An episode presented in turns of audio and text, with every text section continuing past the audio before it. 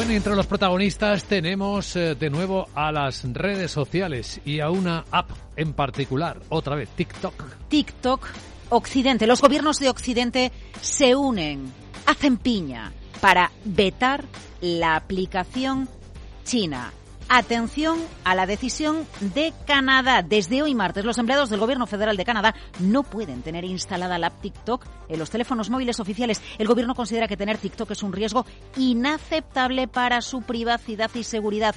Justin Trudeau, primer ministro de Canadá. Es mejor que no accedan a TikTok por las preocupaciones que la gente tiene en términos de seguridad.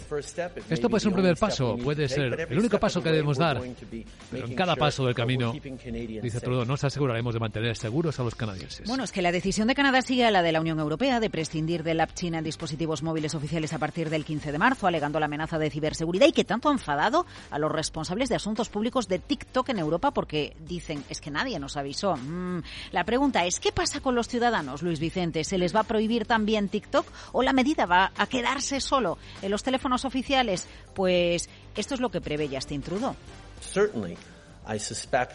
Y uh, ciertamente sospecho que a medida que el gobierno dé el paso significativo de decirles a todos los empleados federales que ya no pueden usar TikTok en sus teléfonos de trabajo, Muchos canadienses, desde empresas hasta particulares, van a empezar a reflexionar sobre la seguridad de sus propios datos y quizás tomarán decisiones en consecuencia. Bueno, eh, a lo mejor hasta ministros, ¿no? Porque ministras en España como Nadia Calviño tienen TikTok y han hecho gala de cómo se comunican con los jóvenes a través de esta red social. Bueno, importante no solo que se desinstale, sino que se prohíba su descarga, ¿no? Directamente y eso es lo que va a pasar también en Canadá. Unión Europea, Canadá la semana, o sea, Canadá ayer, la Unión Europea la semana pasada, bueno, y también Estados Unidos, porque la Casa Blanca da 30 días a las agencias gubernamentales, 30 días para asegurarse de que no tengan la aplicación TikTok de propiedad china en los dispositivos de los sistemas federales. Bueno, recordemos que el Departamento de Seguridad Nacional, el Departamento de Estado, el Departamento de Defensa, tras un encuentro que hubo el pasado mes de diciembre, ya decidieron prohibir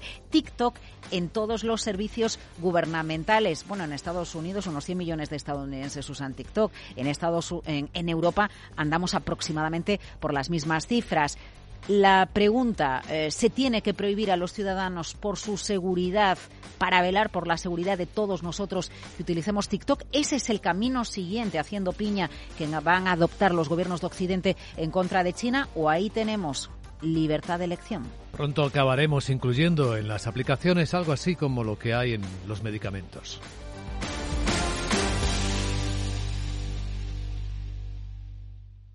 Capital, la Bolsa y la Vida, con Luis Vicente Muñoz.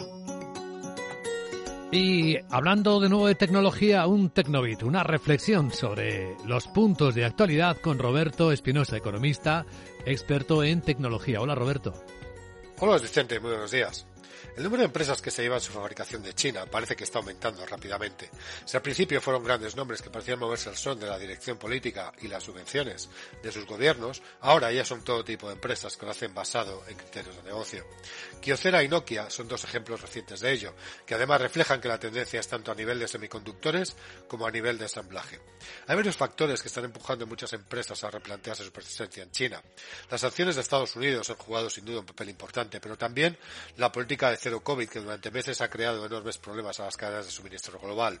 Tampoco ayuda la subida de sueldos o los problemas con la seguridad y la protección de la propiedad intelectual.